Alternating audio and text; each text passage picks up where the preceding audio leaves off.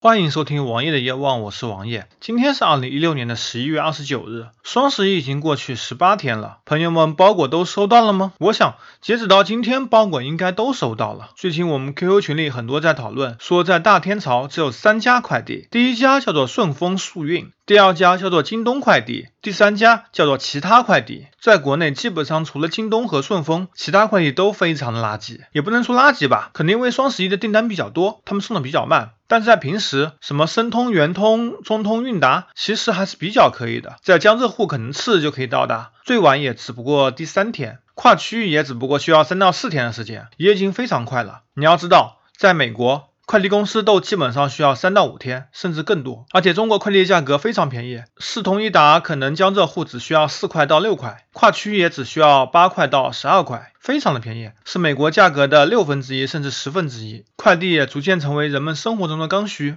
而在昨天下午，京东宣布推出精准达，用户只需要支付六块钱，便可预约未来一周的特定时间内收货，最早可以到九点，最晚可以到二十二点。目前是在七个城市开通。陆续将开通到所有二幺幺时效城市，差不多有几百个，包括王爷所在的浙江衢州，估计很快也会开通这项服务。其实之前我在东京的朋友也在群里说，日本亚马逊推送的 Prime Now 服务，可以选定时间送货上门，并且最快配送时间只需要两个小时。当购买了 Prime Now 服务以后，每次送货都是免费的。早上最早可以选择六点到八点，晚上最晚可以选择零点到两点，这是个相当长的时间。同时，你也可以支付八百九十日元来选择一个小时之内送达。其实，在一线城市，京东也有一到两个小时送达的服务，只不过价格也比较昂贵，也接近于日本亚马逊的八百九十日元。随着京东苦心经营了几年快递之后，京东的快递即将对全国开放，用户应该可以享受比顺丰更低的价格，